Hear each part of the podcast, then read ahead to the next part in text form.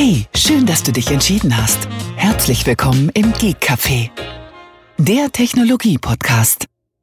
Hallo Tobi. Guten Tag, Thomas. Hallöchen. Hallo, hallo. 12 Uhr mittags. Also ha haben wir uns äh, virtuell äh, getroffen, ja, ja. Das ist richtig. Also mittlerweile ähm, ist es ja auch schon wieder fast eins. Ich, ich, ich finde es ja schön, dass du immer Zeiten vorgibst, die wir noch nicht hatten. Du bringst eine gewisse Dynamik in unseren Podcast. Äh?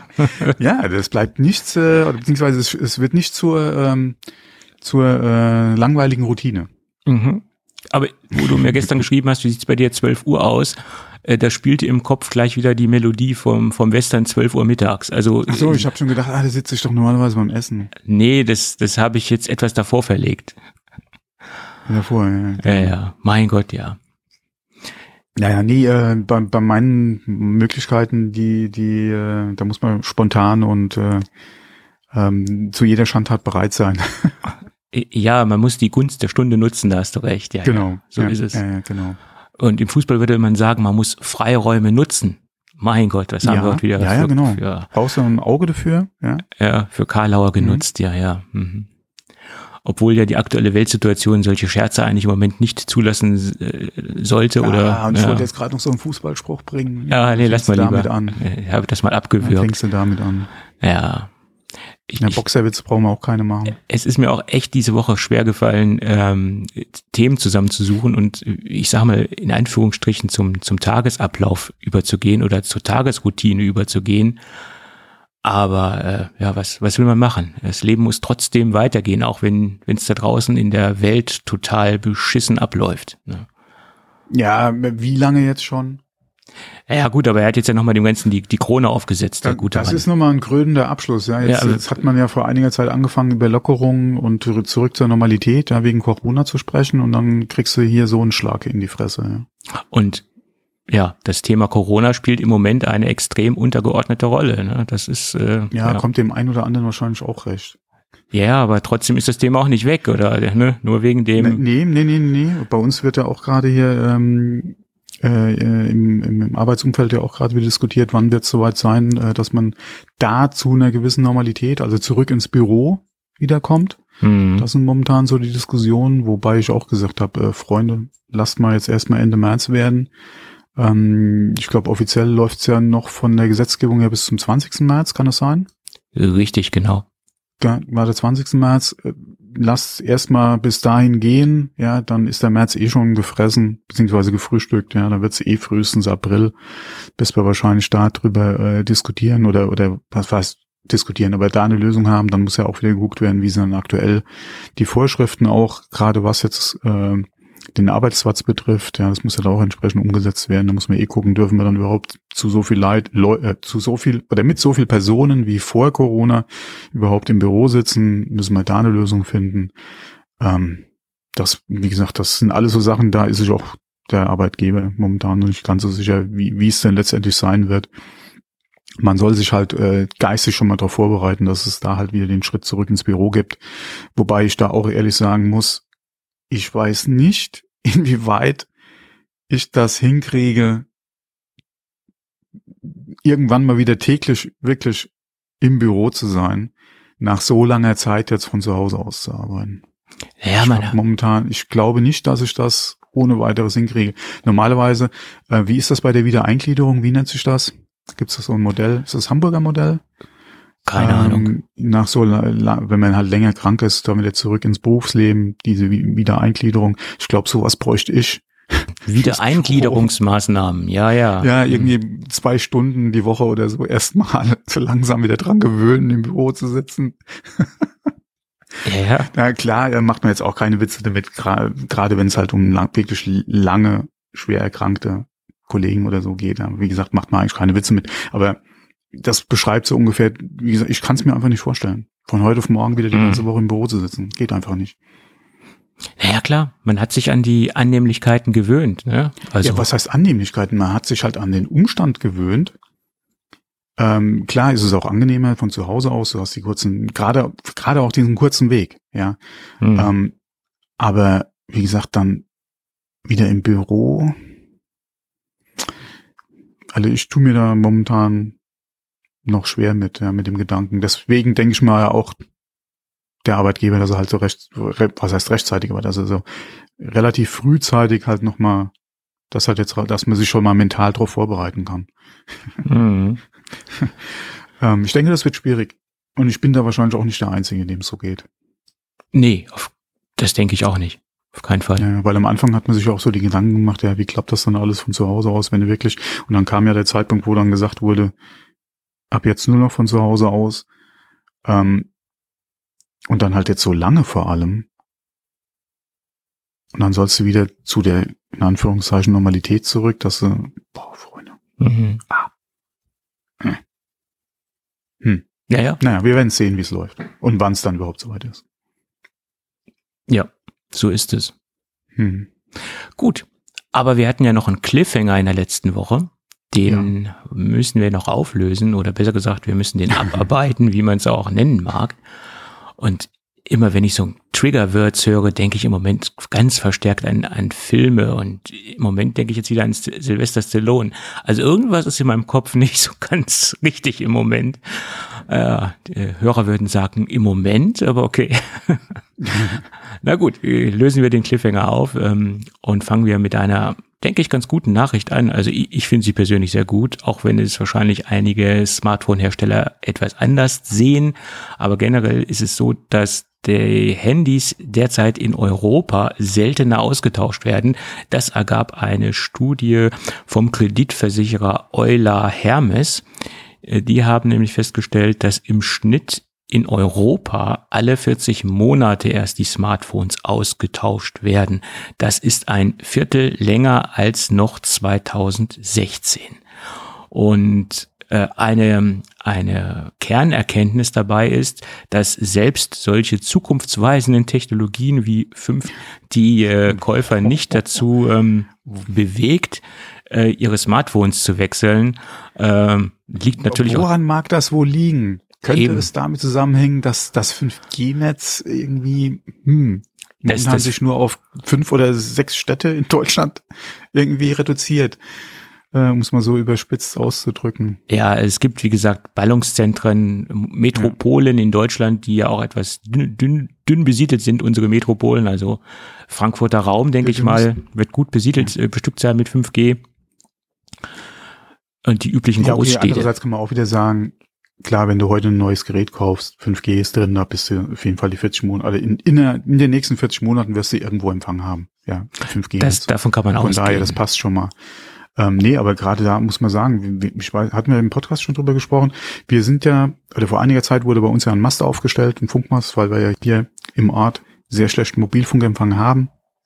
Wurde ein Mast aufgestellt von unserer Gemeinde übrigens ja, weil sonst kein Anbieter bereit war, was hinzustellen. Und dann haben wir, hat die Gemeinde gesagt, wenn die nicht zu uns kommen, ja, wenn der Prophet nicht zum Berg kommt, ja, dann stellen wir hier einen Berg hin und dann kommt wahrscheinlich der Prophet, ja.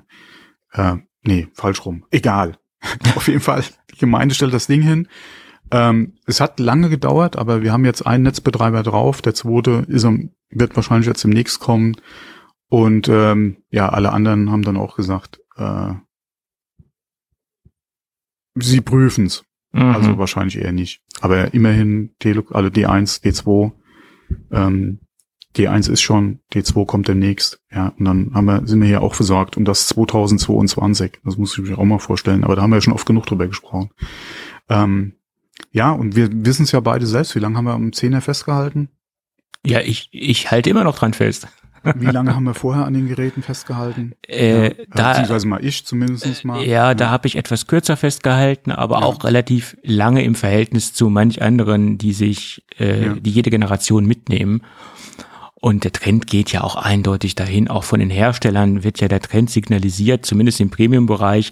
Lange Update-Zyklen, wir hatten das ja mit Samsung thematisiert. Ähm, die Flagship, Flagships bekommen viermal ein Major-Update und fünf, also vier Jahre Major-Update und fünf Jahre im Endeffekt Sicherheitsupdates. Und äh, das ist nur eine Frage der Zeit, dass es dann auch auf die ähm, mittelpreisigen Geräte runtertropfen wird. Und ich vermute mal. Wir hoffen es mal. Ich befürchte ja, dass gerade die, die günstigen und ja, Mittelfeld äh, dass da der Hersteller eher nicht äh, das machen wird mit, äh, mit langfristigen Updates, weil die sich sagen, die Geräte sind so günstig, die werden eh so schnell ausgetauscht. Und da ist meine Vermutung, dass diese Geräte im mittleren Preisbereich äh, mittelfristig eine Preiserhöhung erfahren werden. Also ja, okay, da werden wir wahrscheinlich auch nicht drum rumkommen. Ja. Weil wenn der Trend so weitergeht, dass die Geräte immer länger benutzt werden, dann müssen die ähm, Investitionen oder die, ja, dann müssen die Margen halt über das Gerät eingefahren werden, die halt äh, im kürzeren Zyklus ausgetauscht werden. Ja, wobei in dem Segment, denke ich, haben wir ein sehr großes oder ähnliches Problem wie gerade bei dieser Wegwerf-Mode-Produktion. Oder mhm. bei dieser saisonellen Modeproduktion, die sehr günstig ist und wo dann auch viele sagen, ich kaufe mir lieber jede Saison was Neues und werf das alte weg. Und ähm, ich denke, das haben wir gerade in den Billigbereichen ähm, von diesen Smartphones auch, dass da viele sind, die entweder die Geräte dann einfach an, keine Ahnung, den jüngeren Bruder, Schwester, Verwandtschaft, Freunde weitergeben, ja, und sich dann jedes Jahr oder alle zwei Jahre ein neues Gerät einfach holen, ja, ähm, als das äh, und inwieweit dann da jemand auf Updates Wert legt, solange das Gerät funktioniert, ja, weiß ich jetzt auch nicht. Ja, spielt wahrscheinlich auch in dem Preissegment nicht unbedingt die Rolle. Und ähm, ich denke, da haben wir ein sehr ähnliches Problem wie in dieser Mode-Ecke, ja, in der man da unterwegs ist. Ähm, hatte ich auch zwei, drei Kolleginnen gehabt in der Vergangenheit, die auch gesagt haben, ich kaufe mir da oder ich kaufe günstig äh, und dann äh, oder jedes Mal was Neues, warum soll ich viel Geld ausgeben, beziehungsweise nachhaltig, weil das ist eh ein Saison, Saisonprodukt, nächste Saison kann ich es eh nicht mehr anziehen. Erschließt sich mir nicht so ganz, aber ich bin da auch nicht unbedingt jetzt der richtige äh, oder die richtige Zielgruppe dafür. Hm. Das kann vielleicht im Handybereich ähnlich so äh, sein. Da, da fehlt mir ehrlich gesagt auch der objektive Einblick in diesen ganzen, in dieser ganzen mhm. Szene. Mhm. Und deswegen gibt es natürlich auch diese, diese Studien, die da erhoben werden. Mhm.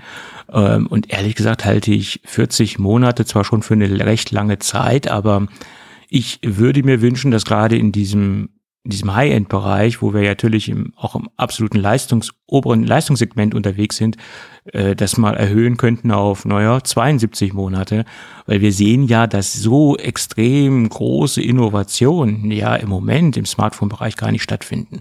Es geht immer nur stückweise voran, es, es, es äh, ist keine Revolution, eine Evolution. Ich meine, das ist auch ein sehr abgedroschener Begriff, dieser Evolutionsspruch, aber es ist ja auch so. Die Entwicklung geht in ganz, ganz kleinen Schritten voran und äh, nicht so extrem schnell wie früher.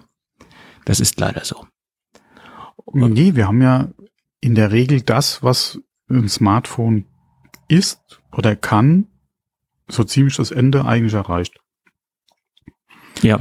Ähm, klar kannst du vielleicht nochmal in dem Bereich Health oder so mehr integrieren, aber da ist immer die Frage, inwieweit geht das ins Gerät oder sind das Accessories, wie zum Beispiel die Apple Watch? Oder aber kannst du noch Funktionen in sowas wie äh, Earpods reinbringen, äh, beziehungsweise AirPods. Ähm, oder wird das dann nochmal was ganz anderes sein? Ja, ähm, das Telefon ist, glaube ich, da als Empfänger oder Verarbeiter und Darsteller der Informationen ganz gut geeignet, aber selbst da jetzt irgendwie ein ECG, nee, EEC, EEC, wie, wie heißt das dann nochmal? Was kann die Apple Watch? E, EC, Jetzt hast du mir so viel Abkürzungen an, an den Kopf geworfen, ja, jetzt bin ich jetzt durcheinander. Zusammen, Super. Aber ich glaube, wir wissen, was gemeint ja, ist. Ja. ja. Ähm, das ins Telefon zu bringen, weiß ich nicht, inwieweit das Sinn macht, ja. Mhm. Ähm, deswegen sind wir da, glaube ich, jetzt äh, so ziemlich am Ende anbelangt beim heutigen Formfaktor. Ja.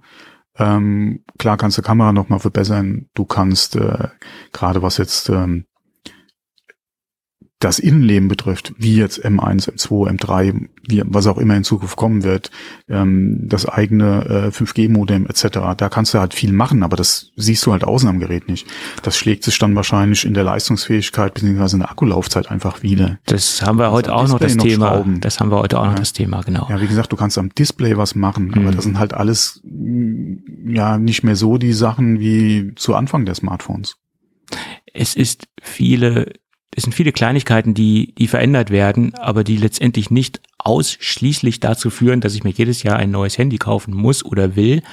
Ähm, da müssen sich ja. dann schon innerhalb dieser, dieser Zeit viele mhm. Dinge aufsummieren, die mich dazu, davon überzeugen, als, ich sage mal, als Otto Normalkunde jetzt ein neues Smartphone zu kaufen. Ne? Ja, du, wie gesagt, von Jahr zu Jahr, selbst in der Kameratechnik, da tut sich jetzt nicht so viel, dass du sagst, okay, du musst da unbedingt ein Upgrade machen. Ja. Mein Gott, äh, 4K, was wird es demnächst sein? 8K, das ist halt die Frage, wie sich die Linsentechnik noch entwickelt. Wirst du da wirklich mehr als zweifach beziehungsweise vierfach äh, reinkriegen, wenn man mal guckt, wie groß mittlerweile der Bump geworden ist? Ähm, wo ist dann das Ende erreicht? Ja. Stellt sich mir die Frage. Also bei den aktuellen Geräten ist es schon, ja, da wird es langsam eng. Also noch größer sollte der Kamerabump da auch nicht werden. Ja. So ist ähm, es selbst wenn du da Innovationen hast und den wieder ein bisschen kleiner machen kannst, oder du kriegst in den Bump halt ein größeres Tele rein.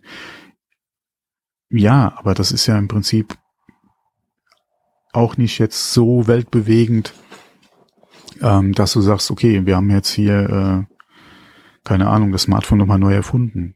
Nein, mhm. die Kamera wurde besser. Ja. Ja. So ist es.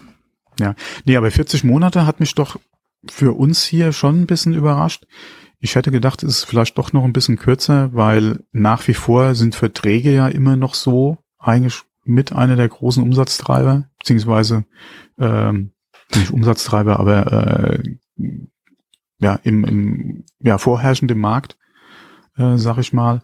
Und da hast du ja spätestens, ja, je nachdem, so sagen wir mal, alle zwei Jahre, ja, im, im Prinzip den, den Gerätewechsel hätte ich gedacht, es wäre vielleicht kürzer als 40 Monate, ja.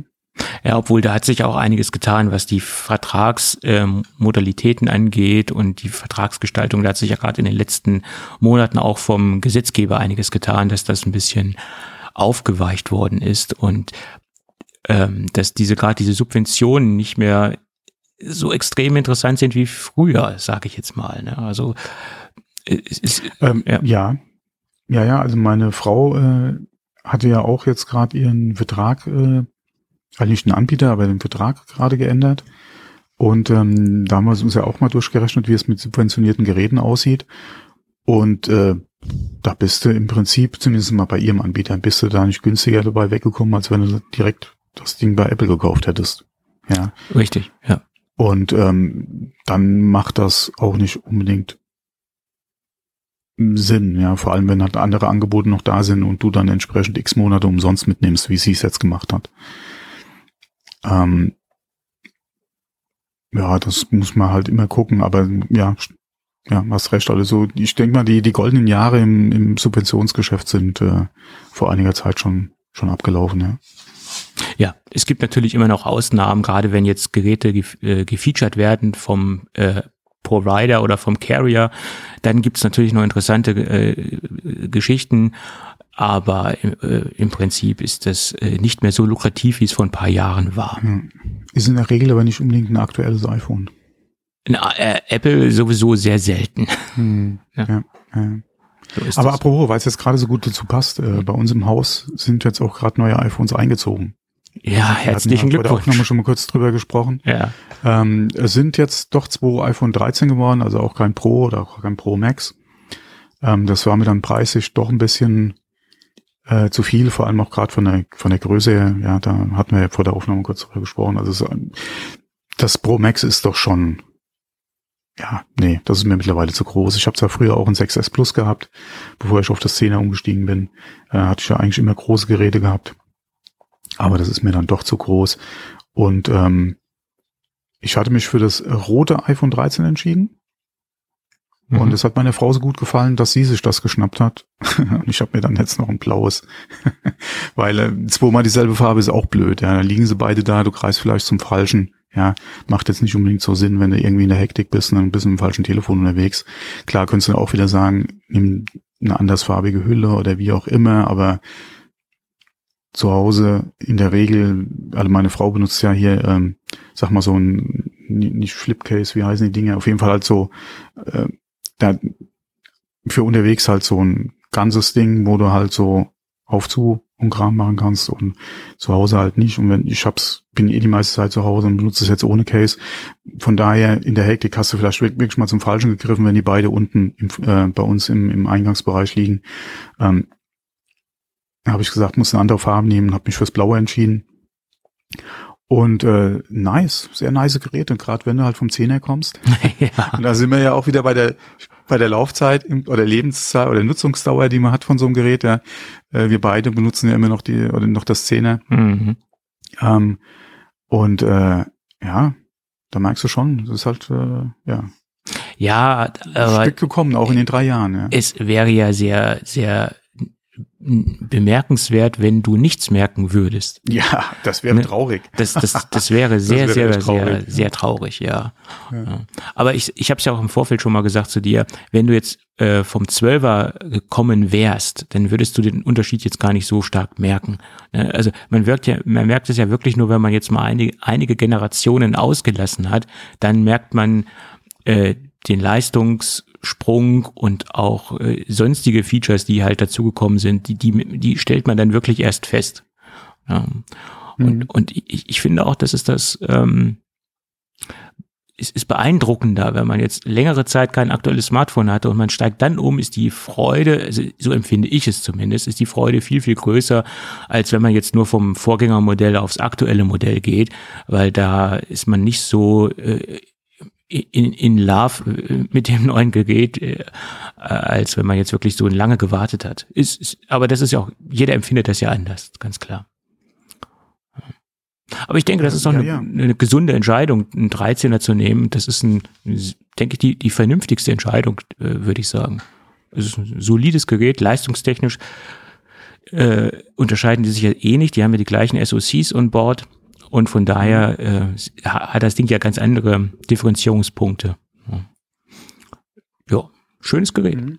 Nee, ist wirklich ein schönes Gerät, ja. Also wenn, wenn meins jetzt kaputt gehen würde und ich müsste jetzt dringend ein neues iPhone haben, würde ich auch nur einen 13er nehmen, weil das ja. ist die, die Vernunftsentscheidung. Ja, ganz einfach. Ja, muss mal gucken, meine Frau hat sich ja die ganze Zeit noch mit dem 6S Plus ja äh, über die Runden, was heißt gebracht? Also es hat ja bis jetzt gut funktioniert. Vor kurzem, äh, oder wo war es jetzt vor kurzem, vor einiger Zeit, äh, ist er ja leider das Display kaputt gegangen mhm. ähm, und hat die ganze Zeit überlegt, was er macht und hatte ja mit dem Pro eigentlich geliebäugelt, aber wie, gesagt, nachdem sie das Rote gesehen hat, das Product Red iPhone 13, hat sie gesagt, die Farbe will sie. Mhm.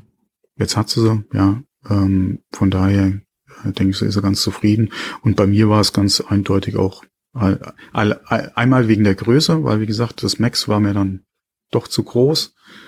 Ähm, Gerade auch wegen der neuen Form oder wegen dem neuen Design, weil das fühlt sich in der Hand doch schon einiges anders an als das Szene. Obwohl sie von der Größe her das 13 und das 10 nicht weit auseinander liegen, fühlt sich das 13er für mich nicht ganz so gut in der Hand an wie das 10er. Ja, ist halt eckig. Ne? Alleine deswegen habe ich auch schon mal gesagt, dann nochmal eine Nummer größer, nee, ist mhm. nichts für mich.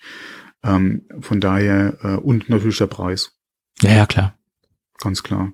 Und man muss auch sagen, äh, wir haben für beide iPhones nicht den Apple-Preis bezahlt, sondern die Geräte vom Händler ein bisschen günstiger gekriegt. Von daher, alle ohne Vertrag. Mhm. Äh, von daher passt das schon. Ja, ja, klar. Ja. Klar. Und ich sag ja äh, der Preis ist, denke ich, auch wirklich entscheidend, also wäre für mich auch entscheidend. Man muss ja irgendwie auch mal die Kirche im Dorf lassen. Ich meine, es ist ein Smartphone, das ja. muss man sich mal vor Augen führen. Ne? Selbst, selbst äh, für das, was du kriegst, ähm, okay, muss jeder für sich selbst entscheiden, ob der Preis dann gerechtfertigt ist oder angemessen ist. Aber alleine die Zahl schon, habe ich gesagt, nee, das bin ich nicht bereit für, für, das, für ein iPhone auszugeben, sorry. Tut mir leid. Ja, obwohl, wenn ich mal so reflektiere, wie, wie oft ich das Smartphone am Tag benutze und wie ja. persönlich das Produkt für mich ist und ähm, ja, das muss man auch immer so im, im, Kontext sehen, dass es doch wirklich das Gerät ist, was man am, also was ich persönlich am meisten am Tag nutze. Ob das für alle so zutrifft, ja. ist eine andere Sache, aber, aber ja. trotzdem muss es für mich preislich dann irgendwie ja, noch klar noch passen. Ja, und das hat's jetzt hier wirklich getan. Und ich bin auch Also ich bereue es nicht, dass ich jetzt zum 13 gegriffen habe, muss Naja. ich sagen. Weil gerade im Vergleich zum 10er ist das. Ja, ja, klar. Klar, das Pro noch mal einen Ticken, ja, aber das passt schon. Ja. Sehr gut. Vor allem tut's einem wahrscheinlich dann nicht ganz so weh, wenn das 14er kommt. Na, ist ja noch ein bisschen hin. Ist ja noch ein bisschen hin. Nee, vor allem das, ja, ich glaube auch nicht, dass das 14er hier irgendwie einziehen wird, ja. Ah, Wahrscheinlich werden es jetzt eher 40 Monate mit dem Gerät werden. Und wer weiß, wo wir dann sind, ja. Und dafür ist das Gerät äh, nach meiner Meinung auch in der Lage, das, das locker auszusitzen, diese, Ja. die, diese locker, diese 40 Monate. Ja.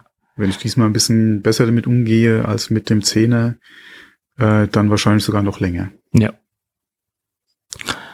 Gut. Dann lass uns mal noch, äh, was heißt, lass uns noch, ja doch, lass uns noch mal über aktuelle Gerüchte sprechen. Ich, ich glaube, spätestens am 8. Dez Dezember wollte ich schon sagen, am 8. März wird sich das hoffentlich erledigt haben, dass, dass wir dann wirklich eine, eine Klärung haben der aktuellen Gerüchtesituation. Aber ich sag mal, äh, vor dem nächsten Event, nee, nach dem nächsten Event ist vor dem nächsten Event, also die Gerüchtesituation wird ja niemals abbrechen und das ist ja auch das Spannende. Also ich bin ja durchaus ein Gerüchte-Junkie und schaue mir das ja gerne an. Ja, und vor allem alleine, was jetzt den Übergang noch von Intel zu äh, Apple Silicon betrifft, ja, wir haben ja noch ein bisschen was vor uns. Ja. Also von daher, ähm, das, da steht noch ein bisschen was vor der Tür.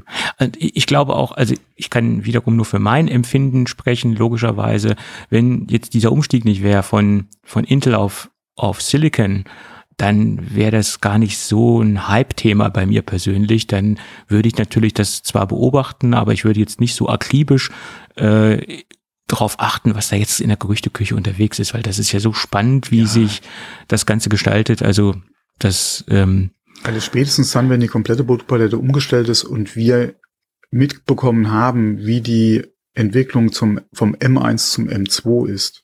Ja. durch die komplette Produktfamilie dann auch durch, also äh, M2 Max, nee, M2 Pro, M2 Max, dann wahrscheinlich der nächste Chip für den Mac Pro, ja, was da so ein Derivat werden wird, oder so ein aufgebohrter Chip werden wird, ähm, dann wird sich das, denke ich mal, auch wieder so ein bisschen relativieren. Weil dann weißt du, was, Ja. beziehungsweise die ganze Palette ist umgestellt, Intel ist raus, höchstwahrscheinlich. ja, Spätestens mit dem M2 ja dann auch, oder mit den nächsten Generationen vom M2 oder Versionen von dem M2 dann auch beim Mac Pro. Ähm, und äh, du, war, du weißt, wie sich ungefähr die, die Apple Silicon Chips entwickeln, ja, und dann ja, wird das auch wieder ein bisschen. ja. Ja, also ich gehe da, raus, Ich gehe davon aus, wenn, wie du es eben sagtest, wenn das komplette Portfolio umgestellt Mhm. ist, von, von Einsteiger bis High-End-Mac, dann hat sich, dann haben sich wahrscheinlich äh, zu 95 Prozent die Fragezeichen aufgelöst. Ja. Und ein ganz spannendes Produkt, ich meine, wir wiederholen uns, aber es ist ja nach wie vor so, ist der Mac Pro. Wie bereiten Sie das Ganze auf? Wird er in irgendeiner Form aufrüstbar sein? Äh, sprich, wird zumindest die ganze Storage-Geschichte aufrüstbar sein? Äh, das ist, denke ich, auch ein ganz entscheidender äh, Kernpunkt der ganzen Geschichte. Ich gehe mittlerweile nicht mehr davon aus, dass die Prozessoren aufrüstbar sein werden. Ich glaube, da werden sie eine statische Geschichte raushauen, die man, wo man sich von Anfang an entscheiden muss, wie viel soll's denn sein oder frei nach dem Motto, darf's ein bisschen mehr sein und dann war's das und dass man höchstens noch in dem Bereich der der Storage-Geschichten eine Aufrüstbarkeit hat und dass man eventuell natürlich eine höhere Anschluss ähm, Option hat, also mehr Thunderbolt-Ports hat als bei Standard-Macs. Da könnte ich von ausgehen. Und sonst wird da wahrscheinlich nicht mehr viel aufrüstbar sein. Das ist meine Prognose. ja, das ist ja das, was ich auch schon die ganze Zeit sage. Aber es ist ja auch schon vielen damit geholfen, wenn man ordentlich äh, storage-mäßig da was machen kann. Aber Ja, wobei viele haben ja immer, gerade was ein Mac Pro betroffen hat, ja über die Grafikkarten gemeckert. ja, Äh, und dass sie da halt Standard äh, waren froh, ja, wie sich der, dann der das Mac Pro Update ja, äh, oder beziehungsweise als wir jetzt den neuen Cheese Grader hatten. mhm. ähm, äh, deswegen, das wird nun mal so ein harter Kampf werden, da was anderes jetzt oder wie, quasi wieder einen Schritt zurück zu tun. Das wird, denke ich mal, nochmal viel Überzeugungsarbeit ähm, für Apple werden oder wird da leisten müssen, äh, um das dann entsprechend an den Pro auch zu bringen. Ja. Ja. Muss man mal abwarten, wie das Gerät dann letztendlich wirklich sein wird und vor allem wie die Daten zumindest mal auf dem Papier überhaupt sind. Ja. Letztendlich kann man die Kunden, also die Pro-Kunden nur mit Leistung überzeugen, dass wirklich eine brachale Leistung da rauskommt und dann ist gut. Ich ja, denke, dann ist jeder Kritiker auch überzeugt. Ja, und wie sich Apple halt einfach dieses Upgrade oder die, die, diese Upgrade-Möglichkeit eventuell umsetzen will. Ja. Wird es vielleicht doch eine Möglichkeit geben, Grafik-Power nochmal nachzurüsten oder so. Mhm. Dürfte schwierig werden beim aktuellen Design, aber das alle äh, Apple Silicon Design, aber da muss man einfach mal abwarten, was für den Mac Pro dann einfach kommt. Mhm. Ja, äh, machen sie da irgendwann ihr eigenes Ding. Ja. Nicht ohne Grund wird das der Rechner sein, den sie als letztes äh, auf Silicon genau. upgraden. Ja. Aber lass uns noch mal ganz kurz zusammenfassen, was Mark Gurman rausgehauen hat. Er hat das kommende Jahr, also oder im, nee, nicht das kommende Jahr, sondern das aktuelle Jahr in einer kleinen Roadmap zusammengefasst. Also so sieht er persönlich das Line-up 2020 und da äh, hat er also eine eine weite Prognose gewagt. Ähm, anfangen wird es mit dem Mac Pro im, im Budgetbereich, dass das ein äh, M2-Prozessor kommt. Das ist ja auch das Gerücht, was jetzt schon seit ein paar Wochen in der Gerüchteküche unterwegs ist. Und ähm, das denke ich, das wird auch so kommen, weil sich sehr, sehr viele darauf einig sind, auf diese, auf dieses ähm, kleine Upgrade. Ähm, und dann wird als nächstes das MacBook Air mit M2 abgegradet, was nicht nur ein Speedbump bekommt in Form von M2, sondern was auch wohl ein komplett neues Produktdesign bekommen soll. Äh, eventuell sogar eine andere oder mehrere Farboptionen. Das wird man sehen, ob diese Gerüchte auch sich bewahrheiten. Da sprach man ja von äh, weißer Tastatur und äh, die ähnliche Farboption wie beim Einsteiger iMac. Ähm, da sind wir auch schon gleich beim nächsten Thema. Der iMac 24 Zoll soll von M1 auf M2 abgegradet werden. Liegt natürlich dann auch nahe, dass das passiert, äh, wenn diese komplette Einsteigerlinie abgegradet wird. Warum denn auch nicht der kleine 24 Zoll iMac? Ebenso soll der M1 Mac Mini auf M2 kommen. Das halte ich auch für logisch wenn man einen M2-Chip hat, dass man dann die ganzen M1 Standardgeräte dann aktualisiert. Ähm, ja, als nächstes iMac Pro 27 Zoll soll aufgebohrt werden mit einem M1 Max Chip. Ähm, oder das soll ein aufgebohrter M1 Max Chip sein, der dann ähm, wesentlich mehr Leistung hat. Man spricht von einem M1 Duo. Das war jetzt der letzte Stand der Dinge. Äh, und ähm, nach wie vor Erscheinungstermin oder Präsentationstermin Juni Richtung WWDC oder logisch, logischerweise auf der WWDC und als letztes Produkt der iMac, äh, der Mac Pro im halbierten Tower Design äh, M1 Max Chip mit verdoppelter mit verdoppelter ähm, GPU, mit verdoppelten GPU Kernen und verdoppelten CPU Kernen ähm, das ist natürlich dann nochmal ein wahnsinniger Speedbump. Das ist so das Grobe, was er jetzt nochmal zusammengefasst hat. So soll es dann halt ablaufen. Tja, bin ich gespannt. Jetzt ist er weg.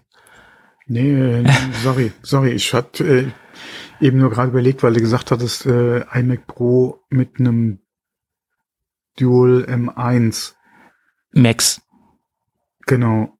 Ähm, und da habe ich auch die Theorie, war, dass sich das mit dieser Duo-Geschichte bewahrheiten wird.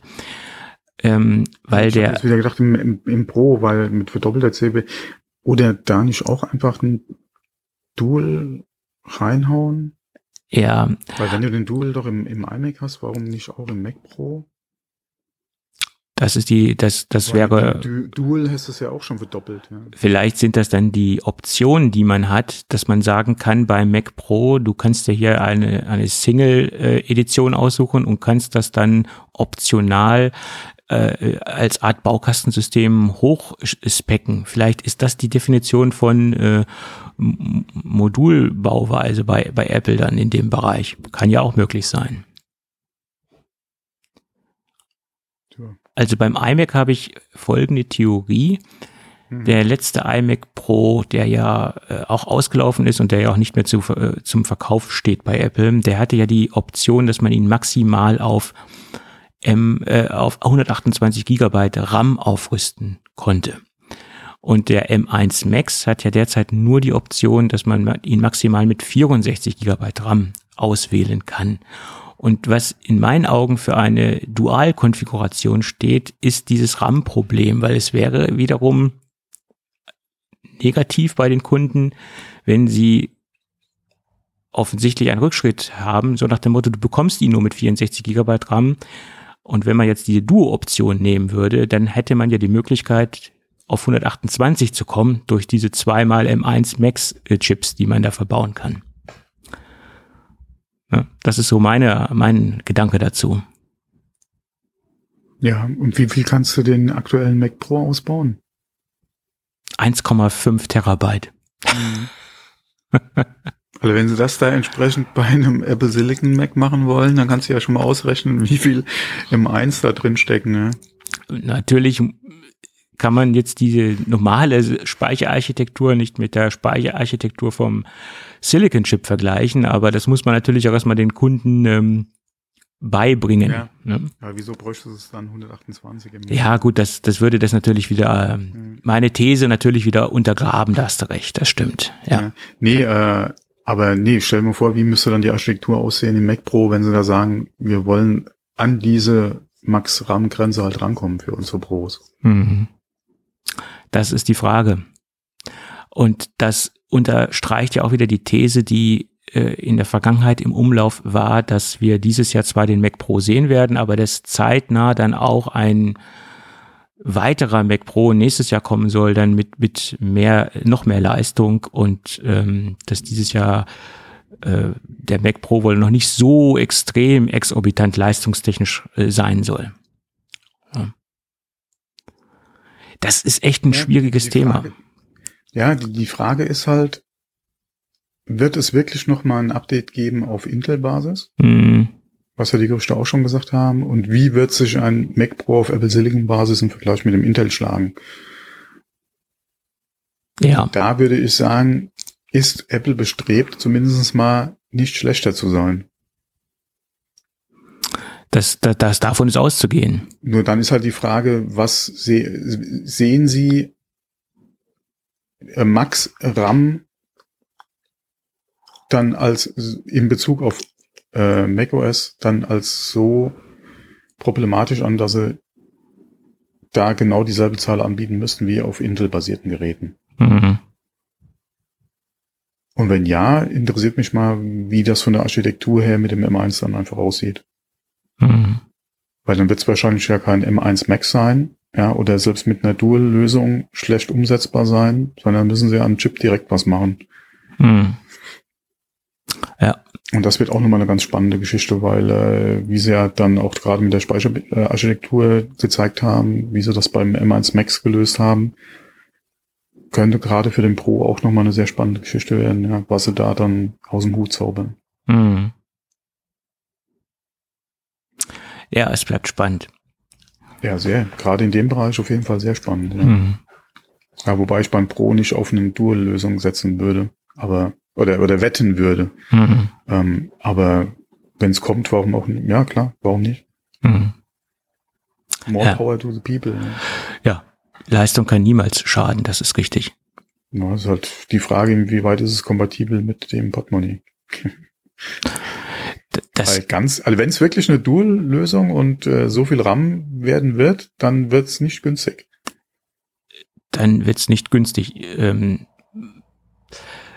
weil es natürlich auch sein kann und wo ich stark von ausgehe, dass man halt Optionen hat, dass man vielleicht den iMac Pro einmal als Standard Max Version bekommt und dann die Dual Option obendrauf buchen kann. Äh, das, das vermute ich mal. Ne? Ja, okay. Ja, wie wir es vorher hatten. Du hattest einen Standard iMac 27 Zoll und die Pro-Version, ja. Ja, ja, oder dass man halt auch innerhalb der Pro-Generation Optionen hat, den hochzuspecken. Ja. Also wie beim MacBook Pro ist es ja im Moment genauso. Du kannst ja ja auch die ja. ganzen zusammenstellen, wie du es möchtest, wie du es magst. Ja, ich denke mal eh, dass wahrscheinlich der nächste große iMac nur noch Pro heißen wird. Davon ist auszugehen. Mit Apple Silicon. Ja. Das, das glaube ich auch. Ist natürlich schade, dass man dann automatisch dazu gezwungen wird, wenn man ein größeres Display haben möchte, auch gleichzeitig einen leistungsstärkeren Mac zu kaufen. Ähm, aber das, diese Philosophie hat Apple ja schon öfter gefahren und ähm, es ist halt leider so. Es ist ja auch im iPhone-Bereich nicht anders. Wenn ich ein großes Display haben möchte, muss ich auch ein Pro Max kaufen. Hm. Ja, ist leider so. Und streng genommen ist es im MacBook-Bereich ja ähnlich. Äh, wenn ich ein kleines Display haben will, muss ich das 13er iPad, äh, MacBook nehmen. Das ist das günstigste Pro MacBook. Wenn ich aber viel Leistung haben will, muss ich das 16er nehmen. Ich krieg nichts im, im Einsteigerbereich mit 16 Zoll. Das zieht sich eigentlich durch die ganze Apple-Philosophie. iPad, iPad Pro, 12,9 Zoll. Muss ich das größte Gerät nehmen, wenn ich ein großes Display haben will. Das gleiche. Hm.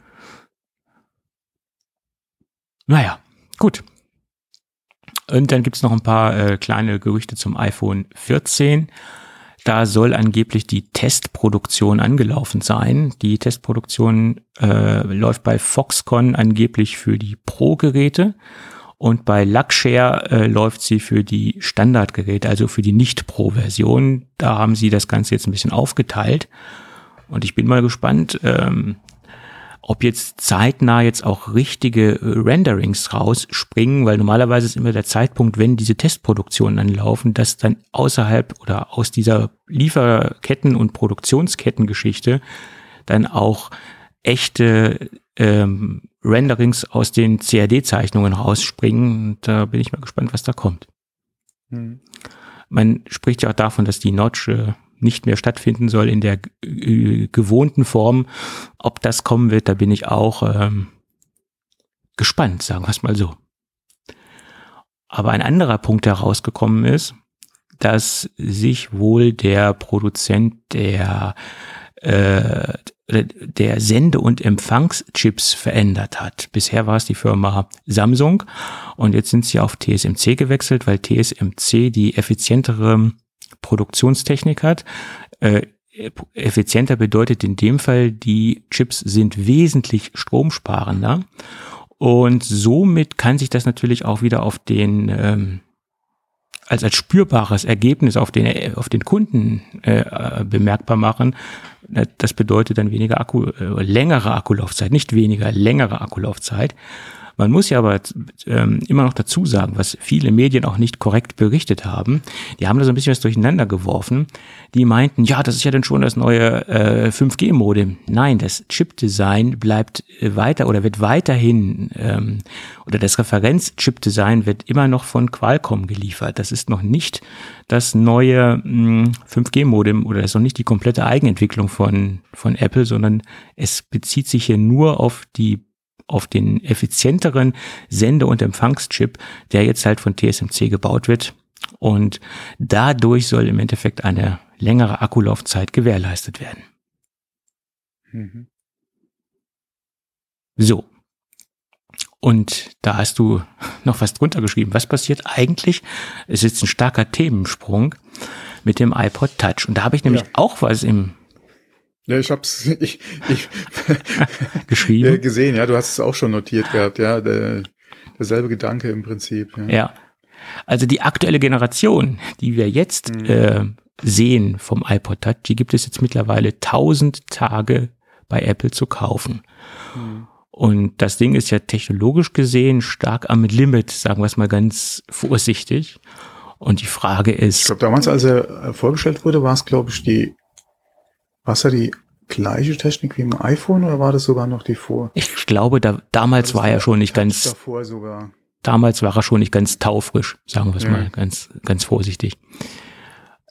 Die Frage ist, nehmen Sie das Ding jetzt weg? Schmeißen Sie es raus? Sieht ja nicht nach aus, oder? Ja, aber die können doch jetzt dieses alte Ding nicht länger im Sortiment lassen, so wie es jetzt ist. Ja, eigentlich wäre es Zeit, dass man den mit dem SE zusammen mal ein Update verpasst. Oder sie verabschieden sich generell von der Produktkategorie iPod.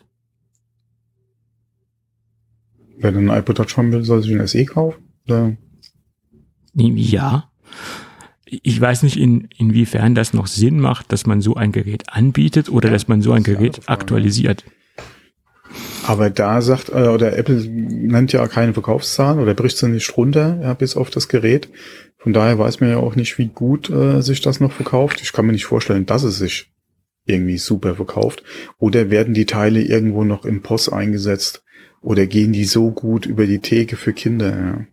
Ja, aber selbst für Kinder, ich meine, wenn du jetzt einem Kind keine SIM-Karte in die Hand drücken möchtest, aufgrund gewisser, also wenn das Kind einfach noch zu jung dafür ist, aber für ein iPod Touch im Endeffekt das richtige Alter hätte, dann kannst du ja auch ein SE nehmen und einfach keine SIM-Karte reinstecken. Also, was spricht dagegen? Abgesehen von der Preisdifferenz.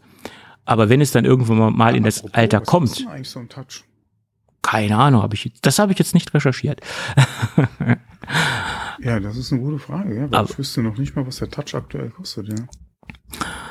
Aber aufgrund dessen, dass das Ding technologisch gesehen veraltet ist, ist es keine Kaufempfehlung mehr, absolut nicht.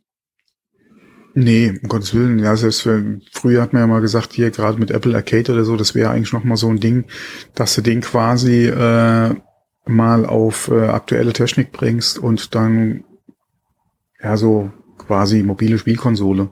Mhm. Ja. Ähm, wobei da wird es selbst schwierig. Ähm, da würde eigentlich so ein bisschen 3G dem auch nicht schlecht stehen, wenn du dann unterwegs, äh, selbst wenn du sagst, du hast keine Telefonfunktion drin, dass du aber wenigstens diesen, diesen Always On äh, hast, ja, äh, und da eventuell gerade was dann auch äh, Gibt's Game Center noch?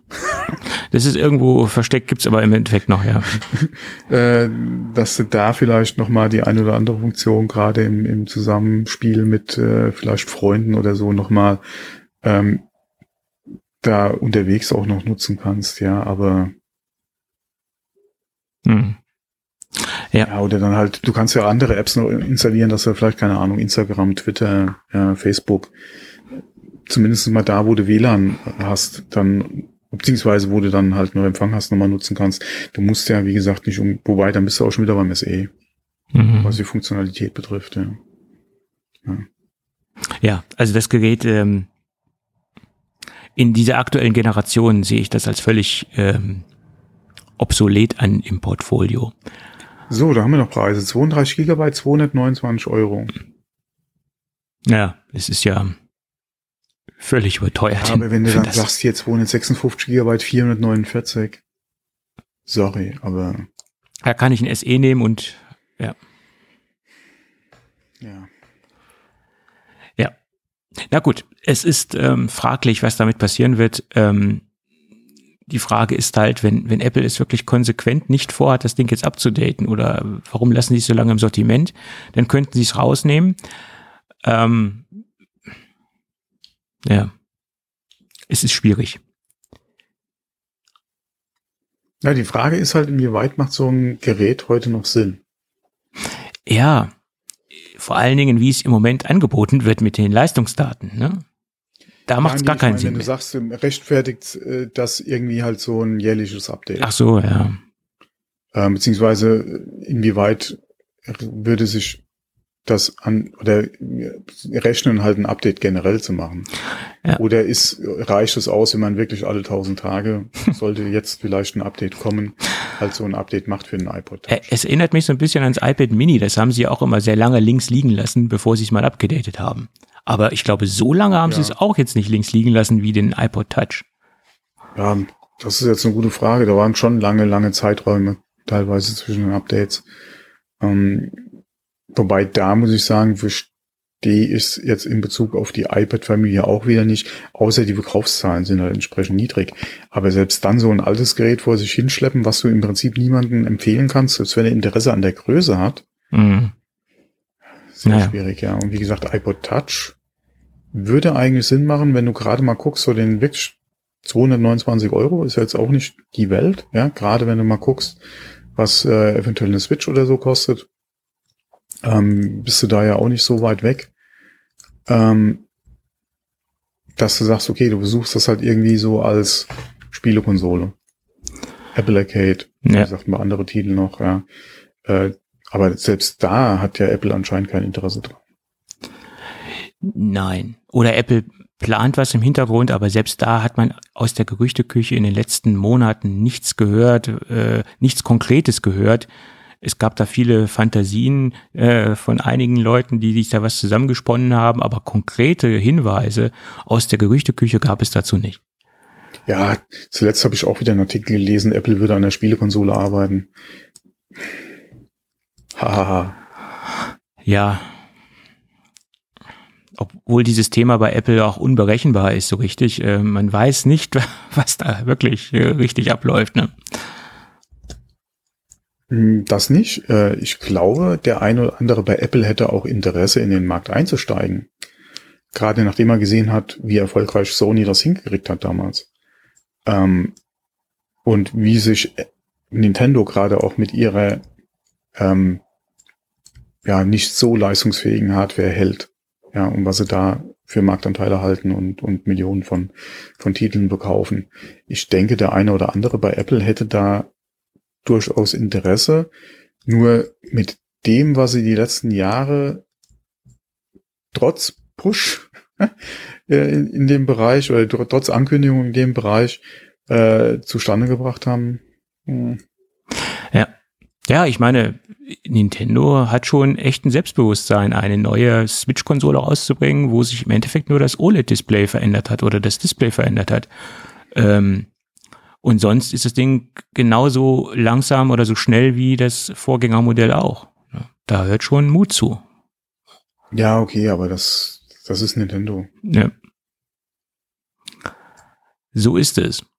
Ja. Naja, schauen wir mal äh, was da weiter passiert. Des Weiteren äh, ist nicht angeblich nicht nur die Testproduktion des iPhones angelaufen, was sie auch im Endeffekt sehr realistisch klingt, dass da jetzt irgendwie äh, Testproduktionen laufen und das hat man ja eigentlich immer so um die Zeit herum. Es soll aber auch die Testproduktion des äh, Mixed Reality Headsets angelaufen sein. So berichtet es zumindest Digitimes. Und ich sage extra Digitimes, das ist alles mit äh, Vorsicht zu genießen. Und der Produktionsstart für die Massenproduktion soll August, September sein. Ja, da bin ich sehr gespannt, ob das wirklich so ist und ob wir da wirklich was sehen werden. Ähm, Gerüchte, wie das Ding aussehen soll, mit, mit, Chips und mit Displays, die haben ja schon in der Vergangenheit gewälzt und gewendet.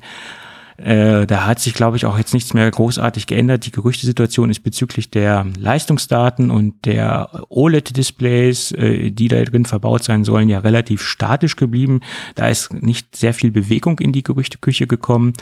Das Einzige, was halt jetzt nach meiner Meinung halt neu dazugekommen ist, dass die Testproduktion angelaufen sein soll. Tja. Ähm, ich hatte was gelesen gehabt von angeblich um die 3000 Dollar. War da, das aus dem Digitimes Report oder? Ich weiß es nicht, woher die Zahl jetzt kommt. Ja, dann habe ich es vielleicht aus einem anderen äh, Artikel gelesen. Es gab ähm, ja auch immer wieder Schwankungen, was die Preisgestaltung angeht, aus der Gerüchteküche mhm. heraus. Ne? Ja, wobei klar 3000 klingt auch oder ist sehr viel Geld, wobei ich du fest davon ausgehst, sollte das wirklich so kommen und auch dieses Jahr noch, dann, äh, mein Gott, äh, viel Glück dabei, so ein Gerät überhaupt zu bekommen. Ne? Das, selbst zu dem Preis wird sich das wahrscheinlich verkaufen wie geschnitten Brot. Ja. Das mag sein und ich glaube, Apple muss uns natürlich auch erstmal aufzeigen, was man mit dem Gerät eigentlich alles machen kann. Ja, und trotzdem gibt's genug Verrückte, die ungesehen kaufen. Ja das, das gibt es. Es gibt halt genügend Leute, ich denke die. nicht, dass du da äh, Stückzahlen hast wie beim iPhone. Deswegen, ich denke mal, die erste Produktion ähm, wird relativ schnell wahrscheinlich vergriffen sein. Ja. Da Jetzt kann man von relativ ausgehen. langen Lieferzeiten kommen. Mhm. Ja. So ist es. Ja, ist überhaupt fraglich, ob wirklich jetzt schon die Testproduktion läuft. Ne? Weil man hat ja auch immer wieder über die Termine spekuliert, ob es wirklich dieses Jahr kommen soll. Es wurde ja eigentlich, was der letzte Stand der Gerüchte war, für zwar Anfang 2023 äh, spekuliert, dass das Gerät kommen soll. Und jetzt geht man halt davon aus, dass es dieses Jahr noch kommt. Die, die Frage ist ja, wollen Sie es jetzt zum Weihnachtsgeschäft noch haben, beziehungsweise in diesem Quartal, alle in dem letzten Geschäftsquartal drin haben. Ähm, wenn ja, sind sie da ja ein bisschen flexibel, was das Erscheinen betrifft. Wäre natürlich schön, wenn sie das Weihnachtsgeschäft mitnehmen könnten. Ja. Ähm, und wenn es da kommen sollte, wäre es relativ wahrscheinlich, dass halt jetzt die Tastproduktion läuft, weil sie auch Geräte wieder bräuchten für die WWDC mhm. äh, und eventuell, um als Entwicklerkits äh, halt äh, Entwicklern einfach zur Verfügung stellen zu können. Das ist entscheidend, auf jeden Fall. Und das würde natürlich auch mit der, mit dem prognostizierten äh, Zeitraum der Massenproduktion übereinstimmen, weil da heißt es ja August, September, dass man dann halt sagt, okay, äh, wir stellen es auf der WWDC vor und äh, Verkaufsstart ist dann September oder wann auch immer. Bloß wenn es dies Jahr kommt, müsste es nach meiner Meinung auf der WWDC vorgestellt werden. Ja. Sonst ist das, mhm. ja, wäre das unsinnig. Ja, und unwahrscheinlich vorher schon mit dem einen oder anderen Entwickler ähm, vor der WWDC wahrscheinlich schon im, im Boot haben, damit Klar. zur WWDC auch entsprechend was äh, produ äh, produzieren. Äh, äh, präsentiert werden kann. Ähm, klar hat man da auch immer wieder gehört, dass teilweise erst Wochen, ja, oder relativ knapp vor der WWDC der ein oder andere Entwickler äh, mal angesprochen wurde, hättest du nicht Bock, äh, was mit uns zu machen? Mhm. Die wurden eingeflogen und dann haben sie quasi hinter verschlossenen Türen wochenlang an ihren Projekten gekodet. Ähm, könnte dann natürlich auch entsprechend laufen. Äh, aber ja, die müssen da jetzt langsam mal, wenn sie zur WWDC was haben wollten, müssten sie natürlich in die Pushen kommen. Ja. Klar. Und ich meine, als ganz besonderer Unsicherheitsfaktor spielt ja immer noch die Chipkrise eine Rolle. Ähm, da ja. haben wir persönlich nicht den exakten Einblick, wie die Liefersituation der Komponenten aussieht. Das kann nur Apple sagen. Vor allem, vor allem auch jetzt gerade mit der Entwicklung in der Ukraine, ja, das, das, klar ist es Ukraine, ja, klar ist es Russland, ja. trotzdem hat das Einfluss auf alles Mögliche. Ähm, Richtig. Das darf man nicht unterschätzen, ja. Äh, das ist ungefähr so wie mit dem Schmetterling, ja, der mit seinen Flügeln schlägt. Mhm. Äh, auch wenn das jetzt so aussieht, als hätte das nichts damit zu tun, ja, kann das zu irgendwelchen, und wenn es nur im Transportwesen ist, dass jetzt wieder irgendwelche Container irgendwo festhängen, die einfach in der Ukraine äh, entweder jetzt stehen und nicht weiter können oder aber mit Ladung unterwegs sind, die nicht gelöscht werden kann, wegen der Situation vor Ort mhm. äh, und dann die Transportkapazitäten einfach noch enger werden. Ja, das muss nicht unbedingt direkt mit der Produktion vor Ort ja, von den Chips zusammenhängen, sondern die müssen ja auch irgendwo hin. Flugkapazitäten sind momentan sowieso äußerst ja. bescheiden. Ja, dadurch, mhm. dass ja auch durch Corona weniger Flüge einfach unterwegs sind. Die Frachtraten sind ja auch durch die Decke gegangen. Wie gesagt, durch, dadurch, dass irgendwo Schiffe festhängen, ja, und Containerschiffe haben halt mehr als zehn Container an Bord, ja. Mhm äh, und es teilweise an manchen Häfen zu monatelangen Wartezeiten kommt, äh, was es Entladen betrifft, sind da auch Transportkapazitäten fest. Ja, und dann kommt so eine Situation noch dazu, die macht die Sache auch nicht besser. Von daher, wer weiß, inwieweit sich die Lage wirklich so schnell jetzt, oder was heißt, aber entspannt, wie es halt vor wenigen Wochen noch vorhergesagt wurde. Klar. Das sind alles so große Fragezeichen momentan. Klar. Bei so einer Produktion sind ja ganz, ganz viele Zahnräder, die ineinander mhm. greifen müssen. Ja. Und wenn irgendwo ein Zahnrad klemmt oder, oder nicht richtig funktioniert, dann kann eine ganze Produktion verschoben oder stilllegen, still liegen etc. Also da gibt es verschiedene, verschiedene Szenarien, die man da hat. Ja. Hat der Mini jetzt gerade nicht wieder Schichten äh, irgendwie oder musste Schichten ausfall, äh, ausfallen lassen wegen keine Ahnung Komponenten, die gefehlt haben? Keine Ahnung, habe ich nicht gesehen. Und, ähm, ich bin leider noch nicht dazu gekommen, diesen Bericht über Tesla zu lesen, die ja ganz kreativ die Problema äh, die, die Chip-Problematik gelöst haben. Äh, muss ich unbedingt mal machen. Ich habe heute noch einen Bericht gelesen, dass Herr Elon Musk wieder mal einen äh, Politiker beleidigt hat äh, und Vergleiche ja, gezogen hat. Passiert ja regelmäßig, ja. Äh, ja, das ist ja auch, also Elon Musk ist ja mein ganz spezieller Freund. Du. Mein ja, deswegen, ich hätte gedacht, von dir würde eventuell auch die, dieser Artikel beziehungsweise diese, diese Berichte zu Tesla und Chips in ihren Autos, beziehungsweise zu Chips, die sie nicht mehr in ihren Autos verbauen, ähm, halt kommen, ja, weil angeblich sind sie ja hingegangen und haben nicht benötigte oder nicht bestellte Teile nicht verbaut, weil in der Regel sind sie hingegangen und bauen ja im Prinzip alles ein und du kannst ja nachträglich Funktionen noch dazu kaufen. Mhm. Äh, aber anscheinend haben sie es jetzt so gemacht, dass sie Komponenten weggelassen haben bei Autos, wo die Funktionen halt nicht bestellt waren. Mhm. Und haben halt die Käufer nicht drüber informiert. Nur wenn ich mir ein extra nicht bestelle und ich es ja im Prinzip nicht bezahlt habe, muss es dann im Auto sein, nur weil ich es vielleicht später haben wollte und man es in dem Fall dann nachrüsten könnte? ja, das ist eine das gute ist Frage. Die Frage, wie sieht es rechtlich halt aus? Das ist die Frage. Ne? Ja. Das ist die Frage. Aber ich könnte mir vorstellen, dass wenn sich das bewahrheiten sollte, zumindest mal in den Staaten wahrscheinlich irgendwo eine Klage auf Tesla zukommt. Das könnte ich mir sehr gut vorstellen. Gerade in den Staaten ist man ja da relativ ja. schnell dabei, äh, vers zu versuchen, da eine Klage anzustreben. Auf jeden Fall. Ja.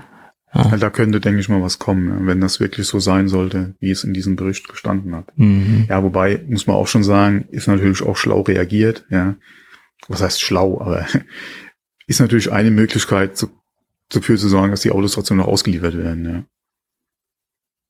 Ja. ja.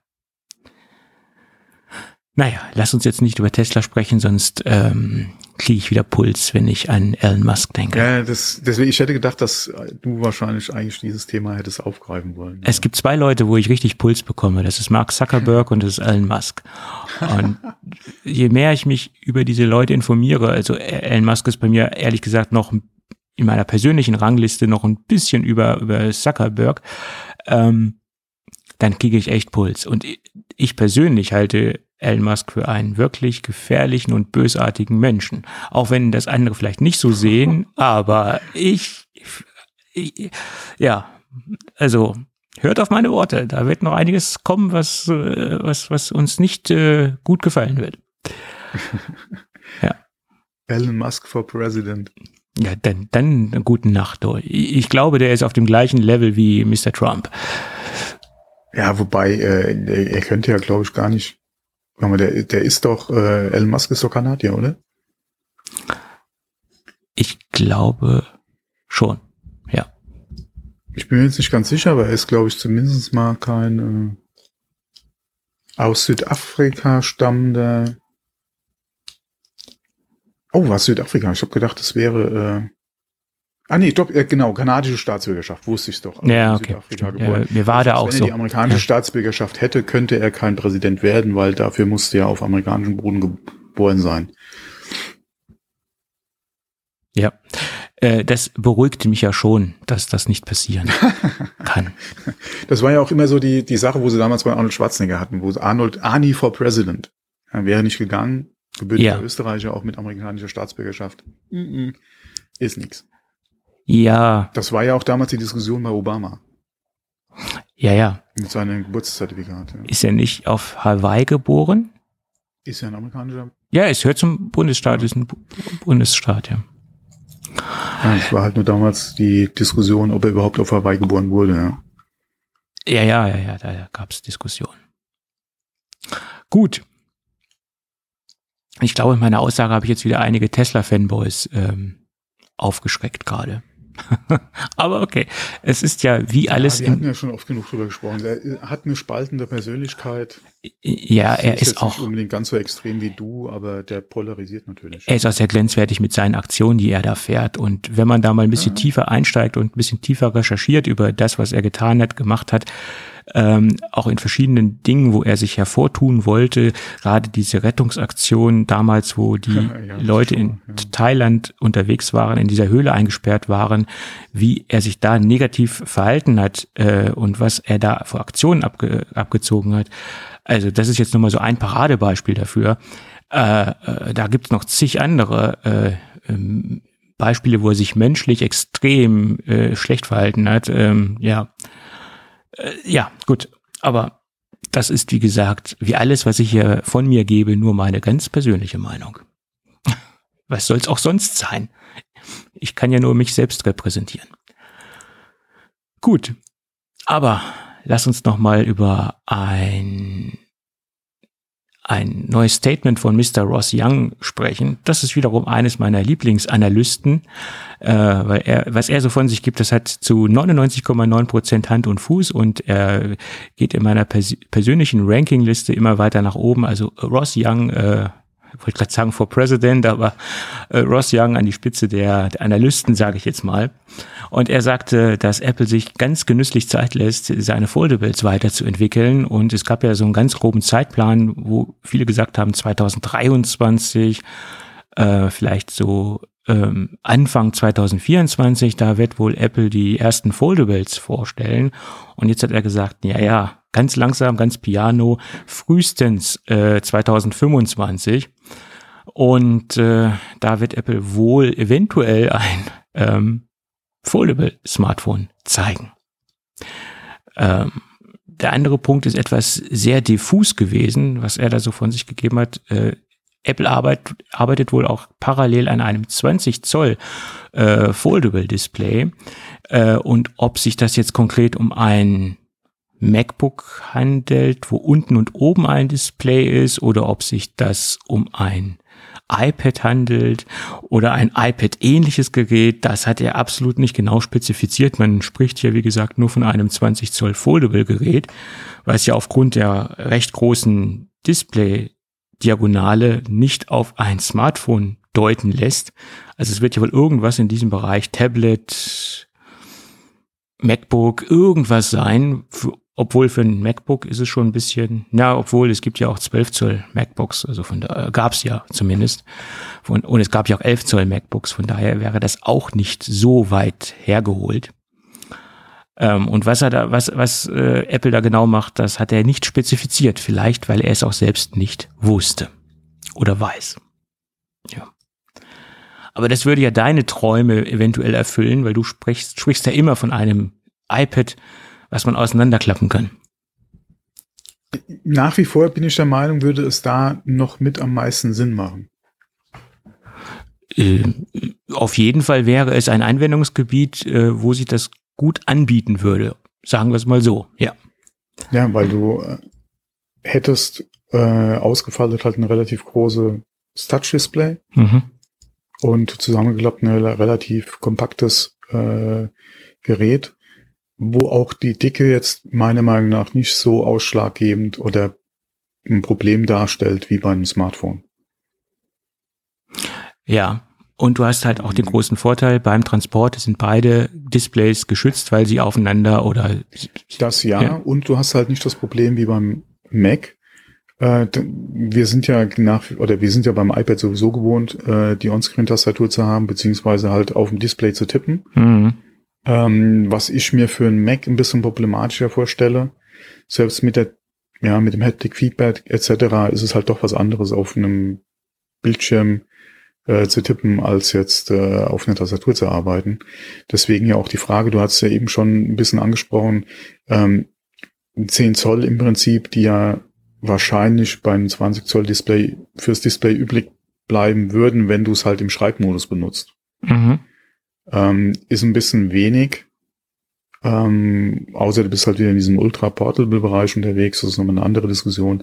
Aber ansonsten finde ich das vom Display für ein MacBook schon ein bisschen klein.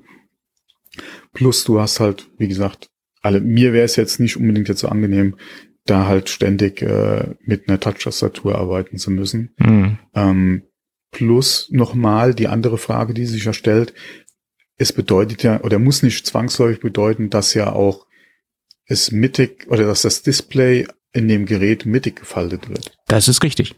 Es könnte ja auch sein, dass nur ein Drittel äh, oder dass du eine richtige Tastatur hast, ein Drittel darüber vielleicht noch foldable ist für irgendwelche Touchbar-Funktionen zum Beispiel, um mal wieder das äh, ins Gespräch zu bringen äh, und dann halt dein Display noch nach oben einfach weggeht. Äh, wir hatten doch sowieso schon mal jetzt äh, vor kurzem auch ein Gerät gehabt, was doch auch hier so ein paar Zentimeter Display oben äh, über, das, über der Tastatur hatte. Ähm, von daher hm, wäre auch noch mal eine Möglichkeit, inwieweit das halt wieder Apple-like wäre. Ja. Mhm. Wieder ein anderes Thema. Aber ja, anhand alleine von der Info 20 Zoll Foldable Display. Ja, das ist ein bisschen dünn. So viel nicht unbedingt. Ähm, Die Info ist ein bisschen ja. dünn, da kann man jetzt nicht viel daraus ableiten, weil da kann man, ja. Von der Berichterstattung, die ich gesehen habe, gehen halt viele davon aus, dass es halt wirklich eine mittige Faltung ist und mhm. du dann quasi aufklappst und du entweder komplett aufklappst und dann halt entsprechend 20 Zoll Display hast oder aber du es halt in dem äh, MacBook-Modus benutzt. Untere Hälfte ist zwar immer noch Display, aber dann vielleicht Tastatur oder andere Eingabemöglichkeiten. Ja, du kannst da ja dann alles draus machen. Ja, wie beim iPhone ja quasi auch, ob das eine Tastatur ist, ob das dann irgendwelche Schieberegler sind, äh, ob das Farbpaletten sind, die du mit dem Finger eventuell, das ist ja dann Frage des Programms, was du nutzt.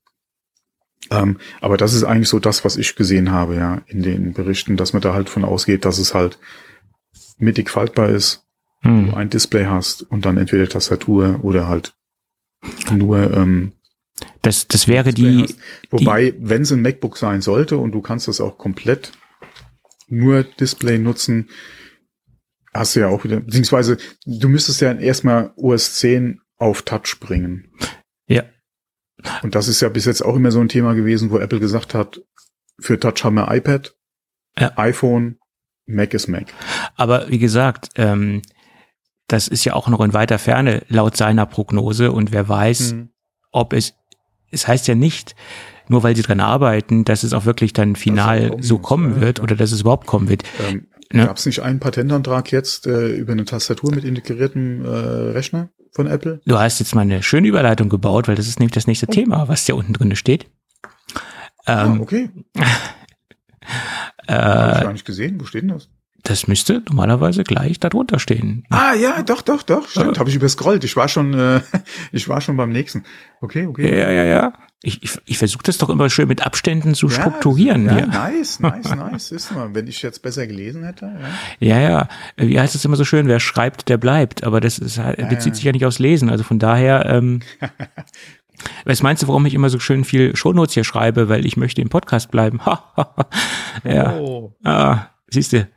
Ähm, jedenfalls hat Apple einen Patentantrag gestellt. Das heißt aber noch nicht, dass dieses Patent Apple auch zugesprochen wurde. Das muss man hier differenzieren. Auf eine Tastatur. Letztendlich äh, brechen wir das jetzt mal ganz simpel herunter. Eine, ein Magic Keyboard mit eingebautem Mac. Und irgendwo macht dieser Patent. Ja, hätten wir heute Commodore noch, würden die wahrscheinlich schon irgendwelche Einsprüche vorbereiten. Genau. Äh, der gute alte Brotkasten. Ja, ja. Ähm, ja, wobei der ist ja auch nicht der erste war, aber. Nein, aber. Ja, wobei Apple kann auch sagen, das ist ihr. Mein Gott, wie hieß denn der? Das war doch. Egal. Ja. Ähm, mhm. Überleg dir mal, wenn du heute einen Rechner in, in Form von einem Brotkasten nehmen würdest und würdest da M1 reinknallen, wie viel du da reinbekommen würdest bei der Größe. Wahnsinn. Ja, guck doch mal auf den äh, C64 Maxi. Von dem C64 Mini gab es ja auch mal eine, die, die große Version, das ist ja im Prinzip das dann. Da ist ja auch kein C64 drin gewesen, sondern. Bei mir steht im Keller noch ein lauffähiger SX64, falls ihr das was sagt. Ähm, dunkel sagt mir das noch was. Ein Portable C64 mit eingebautem Bildschirm. Das war, der hatte doch so hier so ein Briefmarkendisplay. Das war nicht groß. Ich kann dir die Zollzahl äh, nicht genau sagen, aber der hatte ein 5 Viertel Zoll Diskette, oder? Eingebaut. Ja, ja genau. auf der rechten Seite, also rechts neben dem Display. Mhm. Und hatte so einen Henkelmann. Die konntest du vorne draufstecken. Ja, so ein Henkelmann, wo er dann drauf stand und den man auch transportieren genau, konnte. Ja, der ist mir letztens wieder ins Gesicht gesprungen. Ähm, oh, nice, nice, sehr nice. Es gibt Dinge, die habe ich Gott sei Dank nicht entsorgt. Auch wenn das einige Leute anders sehen, ich sollte mehr entsorgen, aber naja, okay. Ich, ich bin halt ein, ich bin halt ein IT-Messi.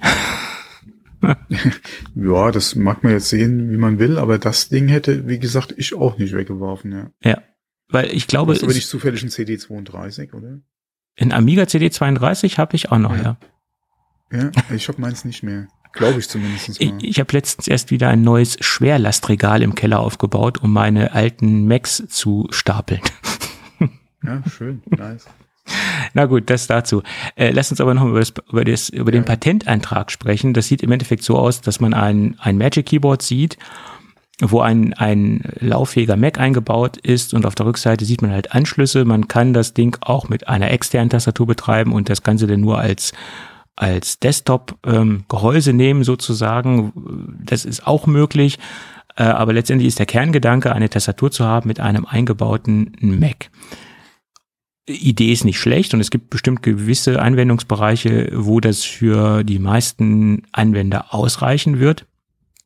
Ähm, gerade wenn ich in Hinblick, äh, wenn ich mir den M1 betrachte, der ja nun wirklich keine aktive Kühlung benötigt äh, und der trotzdem eine Menge Leistung hat, ist das eine tolle Geschichte.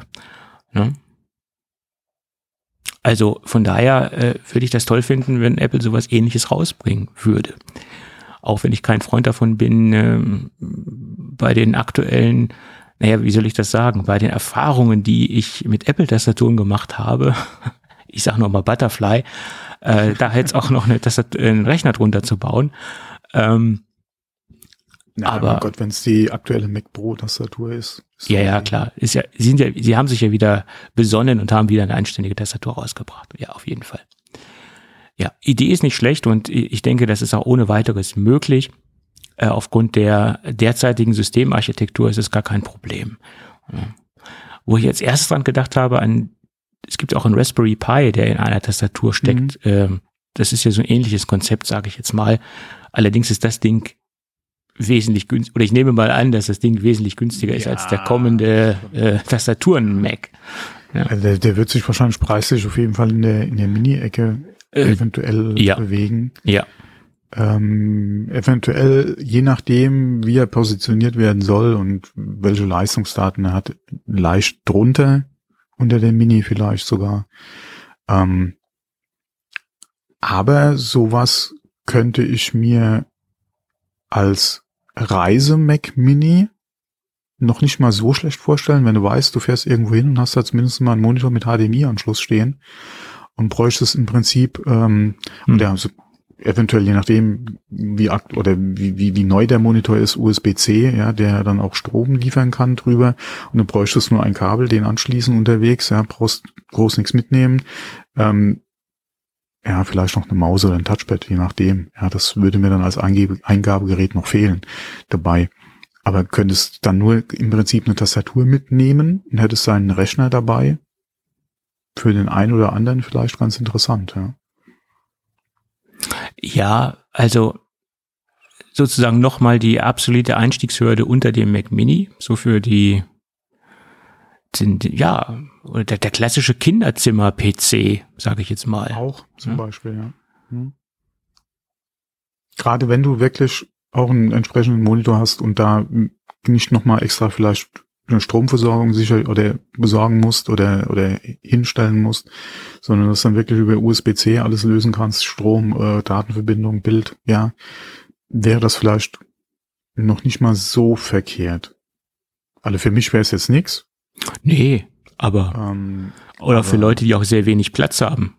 Ne? Ja, okay, Monitor brauchst du ja trotzdem. Ja, aber zum Beispiel Wohnzimmer, du hast dein, dein Fernseher das, ja. und Wäre auch nochmal eine Möglichkeit, ja. Wenn du vielleicht sogar noch ein Apple TV hast, über Airplay, kannst du das Bildsignal über Airplay rüberschicken. Ja, bräuchte trotzdem Strom für die Tastatur. Das ist, betrieben. Das ist Powerbank über USB-C ja. Das auch nochmal. Ja, Nein. gäbe garantiert irgendwelche Zubehörhersteller, die eine zum drunterklemmen oder so noch anbieten würden. Die müsste ja bei der Größe der Tastatur wahrscheinlich nicht mal so dick sein. Ne? Ja, so ein, so ein Brettchen fürs, für den Schoß zum, hm. ja, naja, gut. Ähm, wie gesagt, es ist ein Patentantrag und wie wir so immer zu sagen pflegen, das Ding wird wahrscheinlich gar nicht kommen in der Version. Ja. Mhm. Das ist halt eine Patentsicherung und äh, oder vielleicht ist auch eine Überraschung und das Ding kommt in den nächsten Jahren. Ähm, und ich bin immer wieder überrascht, wie wirklich anscheinend seriöse Medien jetzt einfach mal schreiben, jo, der nächste Mac wird ein Mac mit, äh, wird ein Magic Keyboard mit eingebautem Mac oder das wird die nächste Generation. Wobei noch Apple noch nicht einmal das Patent zugesprochen worden ist. Also es ist Wahnsinn. Ja. Hm. Aber sowas sorgt natürlich auch für Clickbait oder das ist reiner Clickbait, wenn ich sowas lese. Ja. Gut. Ich würde sagen, wir haben alle Themen, alle relevanten Themen durch. Das heißt jetzt nicht, dass äh, das Gadget, über das ich jetzt sprechen möchte, nicht relevant ist. Äh, das ist durchaus auch ein relevantes äh, Produkt und es hat eine sehr, sehr, sehr große Kernkompetenz, die ich ja auch so ein wenig hervor oder herausstellen möchte. Es geht nämlich um einen Monitor. Wir haben lange nicht über Monitore gesprochen, ne? Ja, ist auch ein Thema, was, was äh, in vielen Bereichen jetzt nicht so extrem spannend ist oder im, im, im globalen gesehen jetzt nicht so extrem spannend ist. Und deswegen versuche ich Monitor-Reviews ähm, äh, etwas einzuschränken. Äh, Bluetooth-Lautsprecher sind doch viel interessanter. Nein. Nein, aber ich habe ja mal wieder ein Testgerät von Iyama zugeschickt bekommen und das ist der Iyama ProLight X 43 73 UHSU-B1. Und weißt du, was ich total cool finde, wenn sich Firmen äh, knackige und sehr griffige Firmen, äh, Modellbezeichnungen ausdenken, dann sind sie doch bei mir ganz weit oben. Ähm, aber man muss es sich auch nicht einprägen. Man muss eigentlich nur darauf achten, welche Zollzahl für einen entscheidend ist. Und äh, da sollte man auch aufpassen, dass man sich für die richtige Zollzahl entscheidet. Und man braucht den, den nötigen Platz dazu, weil es handelt sich äh, bei dem Modell um ein 43 Zoll Display. Und nur mal zur Erinnerung, 43 Zoll sind 108 Zentimeter Bildschirmdiagonale. Und da sollte man schon einen stabilen und großen Schreibtisch für haben äh, dass man das unterbekommt, weil das Ding hat ein Abtropfgewicht von 14,5 Kilo. Also äh, wenn der Schreibtisch nicht stabil genug ist, sollte man sich da über Schreibtischverstrebungen äh, oder einen neuen Schreibtisch Gedanken machen. Und viele Kleiner Pro-Tipp, viele höhenverstellbare Schreibtische haben auch eine ähm, Gewichtszulassung, was man oben draufstellen kann oder was sie überhaupt anheben können. Und gerade die im günstigen Preissegment können logischerweise nicht so viel anheben. Ähm, und da gibt's ja auch noch Differenzierungspunkte, ein Motortechnik oder zwei Motortechnik und so weiter. Also darauf achten, wer eventuell einen günstigen, höhenverstellbaren Schreibtisch hat, der sollte auf die Gewichtszulassung achten. Gut, das nur so am Rande. Also 43 Zoll 4K UHD-Display mit einer Auflösung, mit einer Maximalauflösung von 3840 mal 2160. Das sind die ganz groben Eckdaten. Wir haben eine VESA-Aufnahme, äh, was ja auch ganz interessant sein kann, wenn man sich das Ding an die Wand oder wenn man eine spezielle äh, Monitorhalterung haben möchte. Da ist das gleiche Problem. Achtet auf die äh, Gewichtszulassung für die für die Monitorhalterung, weil da kommt man in einen etwas größeren oder höheren Gewichtsbereich hinein. Äh, der zweite Punkt, der noch positiv ist, äh, ist, das Ding hat eine Fernbedienung und die Fernbedienung wird mit Batterien geliefert. Das ist auch heutzutage eine Besonderheit, also sofort einsetzbar, ohne dass man Batterien suchen muss. Es sind ähm, zwei 7 Watt Lautsprecher eingebaut. Überraschung. Äh, normalerweise ist es ja so, dass die wenigsten Monitorhersteller äh, halbwegs vernünftige Lautsprecher einbauen.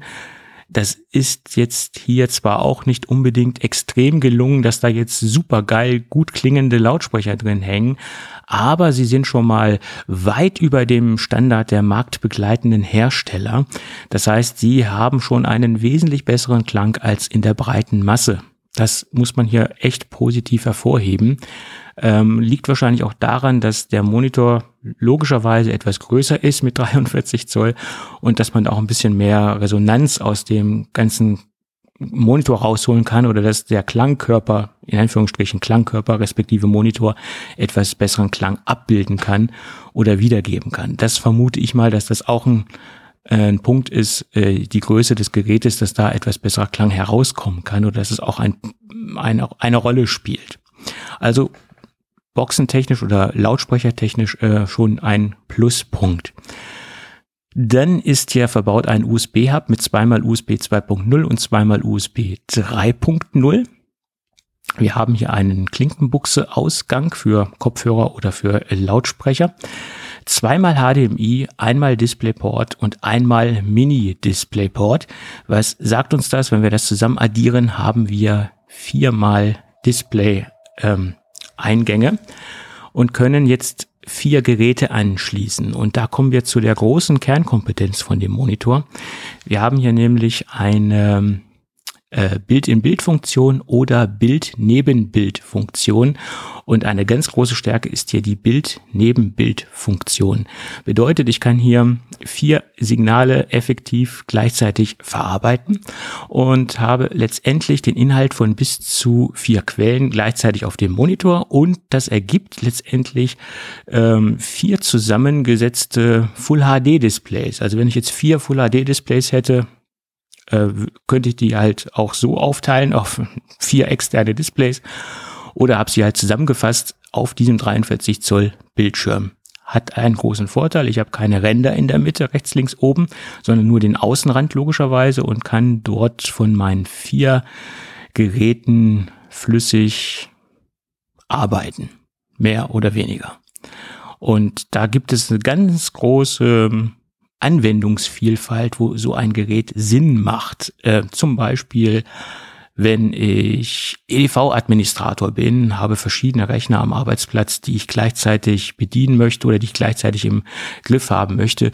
Äh, Multi-Betriebssystem-Setup, Windows, macOS, äh, meinetwegen noch Linux und vielleicht noch ein Raspberry Pi. Dann habe ich halt vier Geräte, vier Rechner, vier Plattformen sofort auf einem großen Bildschirm angezeigt und muss jetzt nicht basteln, dass ich jetzt vier Bildschirme auf irgendeiner Monitorhalterungskonstruktion unterbringe, sondern ich habe es zentral auf einem Bildschirm. Das wäre jetzt zum Beispiel ein Anwendungsszenario oder im Überwachungsbereich, wo ich ähm, einige Dinge überwachen muss. Äh, Schlaflabor fällt mir da jetzt ein oder der Pförtner, der jetzt Überwachungskameras vorne an seinem Empfangsbereich am Empfangscounter stehen hat. Da sind solche Bild in Bild oder Bild neben Bild Geräte natürlich exzellente ähm, Einsatzzwecke oder Einsatzgebiete, also für für so einen Monitor. Das, da sehe ich dieses Gerät in erster Linie in diesen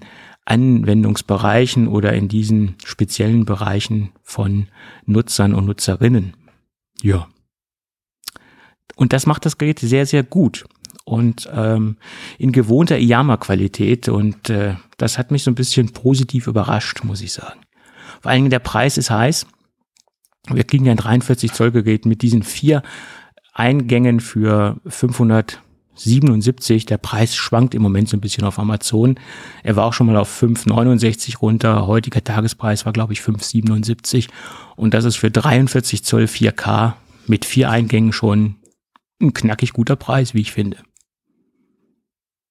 ja. ja.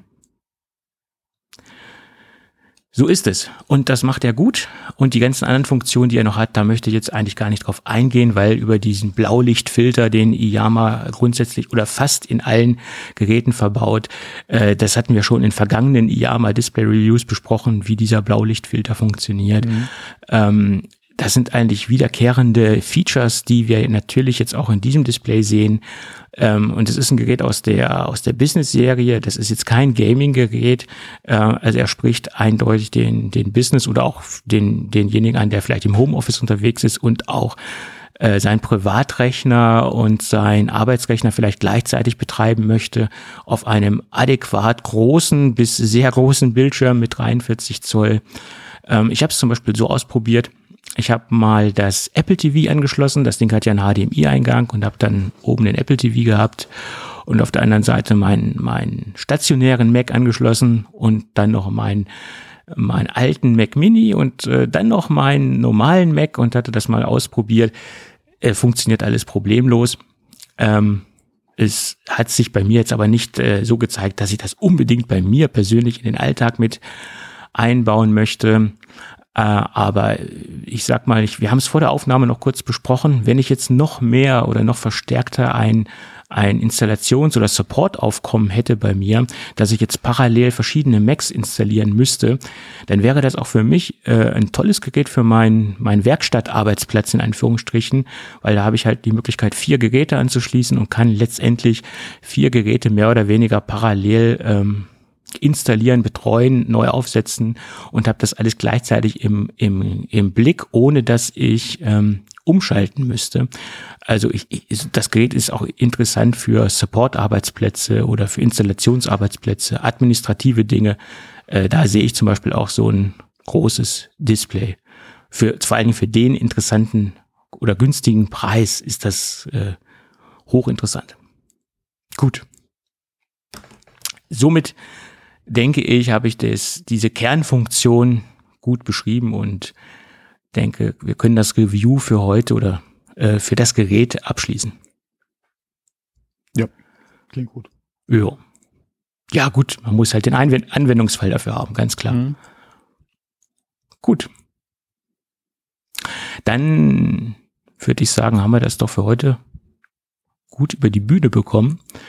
Ähm, oder hast du noch irgendwelche Themen oder noch Dinge, die du auf dem Herzen hast? Nein. Abgesehen, dass du die Lottozahlen für nächste Woche wissen möchtest, ich weiß, aber das kann ich dir leider auch nicht sagen. Soll ich sie dir verraten? Wenn sie korrekt sind, ja, aber das machen wir dann offline oder nicht on tape. Ach so, okay. Willst du nicht teilen? Mit dir würde ich das schon teilen, aber jetzt nicht mit äh, zigtausend. Eine Million anderen noch. Naja, so viel hören uns jetzt nicht zu, aber äh, kurz davor. Gut, genau, kurz davor. Ja. Gut. Okay, damit du mir jetzt zeitnah die Lottozahlen verraten kannst, würde ich sagen, wenn alles gut geht, hören wir uns dann nächste Woche wieder.